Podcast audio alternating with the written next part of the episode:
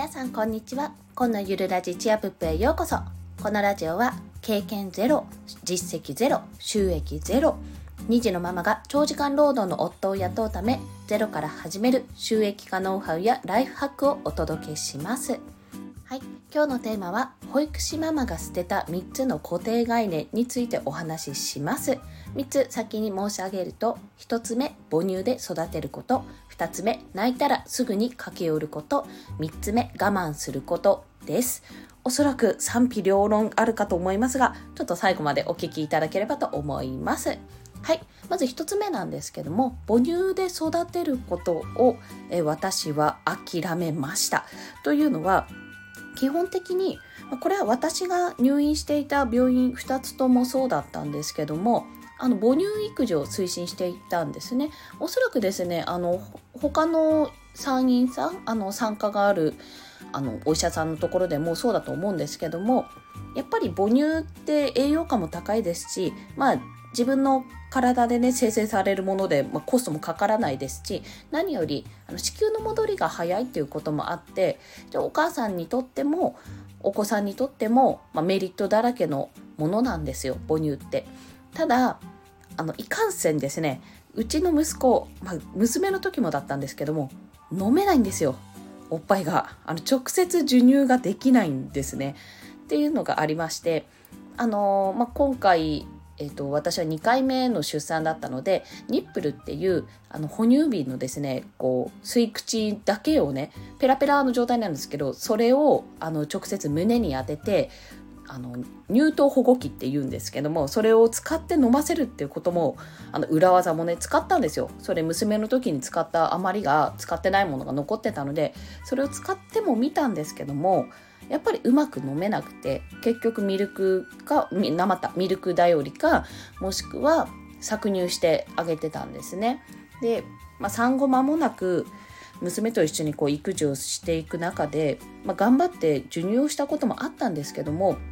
いやこれ無理だなって思ったんですよ。娘見ながら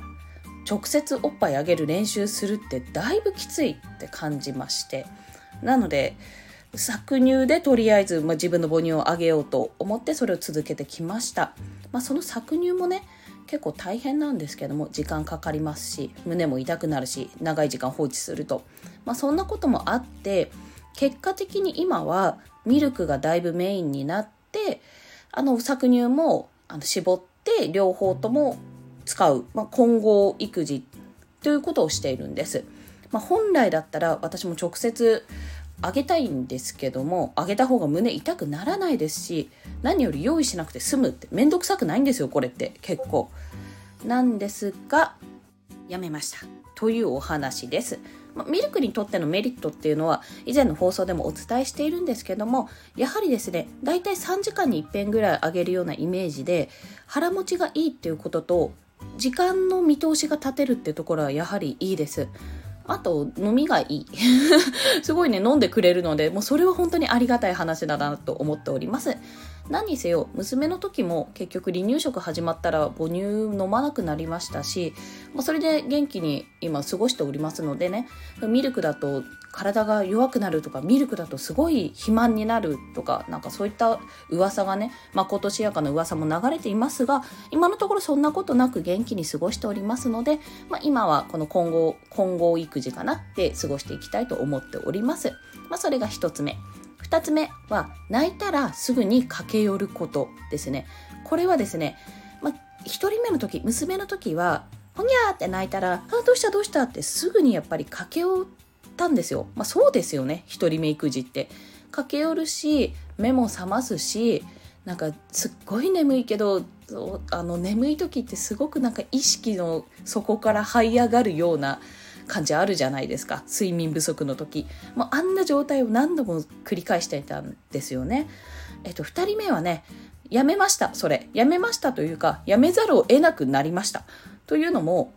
娘いる状態でできないんですよそれ。だってよくよく考えたらまだ首座ってないので、まあ、多少泣いても動かない赤ん坊と新生児と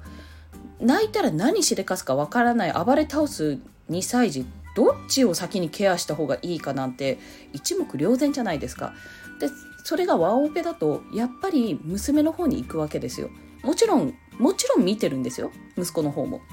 でもあこれって泣いたらすぐに駆け寄ってよしよしとか無理じゃん。無理ゲーだわって思ったんですね。そこで。なのでそこはもう諦めました。ごめんって言って。あとは声かけをね、向こうに届いてるかわかんないんですけども、あ、大丈夫よ、待っててね、待っててね、うん、ごめん、待っててねって声かけをするようにはしています。まあ、そんなこんなで、人によっては、えー、放置してる虐待とか思われるかもしれないんですけども、意識は向けてます。こちらとしてもね。あと、泣き声がまずいこの鳴き声はちょっとやばいぞっていう鳴き声がだんだんやっぱり分かってくるんですよ。まあ、それは自分の育児経験もそうですしあと保育園での経験もそうなんですけどこの声ちょっとおかしいっていう、まあ、火のついたように泣いた声とかまあなんか泣き方一つでいつもと違うっていうのがやはり分かってくるので、まあ、そこにねその分かるからいいやっていうふうにあの甘んじる甘んじる言い方変だな。甘んじるかな、まあ、そこに甘えが生じないようにはしているんですけどもやはりあのある程度ちょっとそこはドーンと構えるようになりましたね。はい。2人目育児あるあるだそうです。こちら。はい。最後3つ目なんですけどもこれは我慢すること。私が我慢することをやめました。まあと言ってもねあの母親だから多少の我慢っていうのはもちろんあるんですよ。ありますよ、そりゃ。トイレちょっと我慢しなきゃいけない状況とかもちろんあるんですけど、基本的に我慢しなくなりました。というのは、まあ、我慢するとそれこそトイレ一つ行けなくなるのでそっちにずっとつきっきりだとそうなるとね平気でおそらく産後は膀胱炎になりますちょっと私なりかけましたも膀胱炎っぽいのなぜかというと産後ってやっぱり下半身の感覚が麻痺するんですよね。麻痺するってことはトイレの感覚も行けば出るんですけどなんか行きたいかな？あれまだ大丈夫かな？っていうね感覚になるんですよ。鈍くなるんですよ。これ本当に危なくて気が付いた時にはもう膀胱炎になってるあの下半身に菌が蔓延しちゃって膀胱炎になってるって形が多かったんです。はい。まあ私は仕事をしている時に全然出産関係ない時に一回膀胱炎になってるのでその感覚なんとなくわかるんですけどトイレは確実に行った方がいいってこととここまめに頻繁こまめにですね。あと水分はもう授乳のたびに絶対コップ1杯を飲む。最低限。水分はもう気がついたらどんどん取るようにするってことをしてるんですよ。なのでもう我慢する、まあ、自分が飲みたいなとかあとその場合トイレ行きたいなとかは絶対我慢はしない、まあ、それはもちろんなおかつこういった音声配信も私にとってやはりあのストレス解消って言っちゃうと皆さんなんか「え何言ってるの?」って思うから知ら思われるかもすいません噛んだ知れませんけど私やっぱり話すこと大好きでこうやって一方的にには話してはいるんですけどもこの話が誰かに伝わってるって思うとやっぱすごく嬉しいんですよ。でそういったこともあ子供がいるからちょっとよしとこう今回はやめとこうとか思うようになるとやっぱりそれだけですごくストレスがかかるんですよね。ただでさえね大人と話す機会が減りますので。なのでこういうことも我慢しないでもう隙間時間を見つけてはこうやって音声配信を音声収録をですね撮るようにしています、まあ、そういった我慢を私はしないようにしていますね。これはもう親だからっていうところの固定概念をそのまままる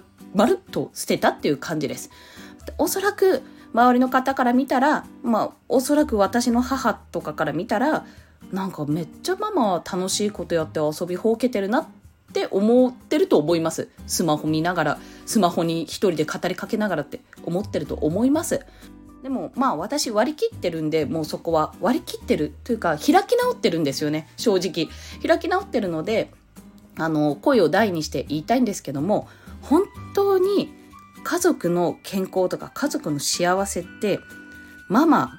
が幸せじゃないとダメなんですよ。まあママだけじゃないんです。パパもなんですけども大人がですね健康でないとやっぱりそこのコミュニティはしっかりしないんです。子供の健康とか子供の幸せはもう大前提なんですよ、そこでは。でもそれを管理じゃないんですけども、そこをやっぱり子供の幸せとかをこちらで見守ったり提供したり、あの幸せをどうやったら幸せになるかっていうのはやっぱり大人の力なんですよねそれ。まあ、ひいては日本の家庭って私の中ではやっぱり家庭を担ってる人それがパパだったりママだったりすると思うんですよ。そこが崩れたらもうやっぱり誰も幸せになれないともうそこまで思っているのでもうここはね私は家族のために自分を幸せにしてるってもう開き直って言えるくらいにもうちょっと笑っちゃうくらいな何言ってんだこいつって思われるかもしれないんですけどもやっぱりそこはね開き直っていいと思います。それくらいに自分の、まあ、自身の自分自身の幸せも大事にしてほしいと思います。はい。ごめんなさい。なんかうまく伝わったかな？難しいな、これ。はい。ちょっとドキドキしながらお話ししてみました。今回、保育士ママ、これ、あえて保育士って入れたんですけども、まあ、賛否両論出てくると思うけど、あえて入れます。保育士ママが捨てた3つの固定概念。1つ目、母乳で育てること。2つ目、泣いたらすぐに駆け寄ること。3つ目、我慢すること。これを捨てましたと。ぜひね、あの、せねばならない。親だからこうせねばならないを払拭してそんな呪いから解き放って素敵な育児ライフを送っていただきたいと思います。はい。それでは今日もお聴きくださりありがとうございました。コンでした。ではまた。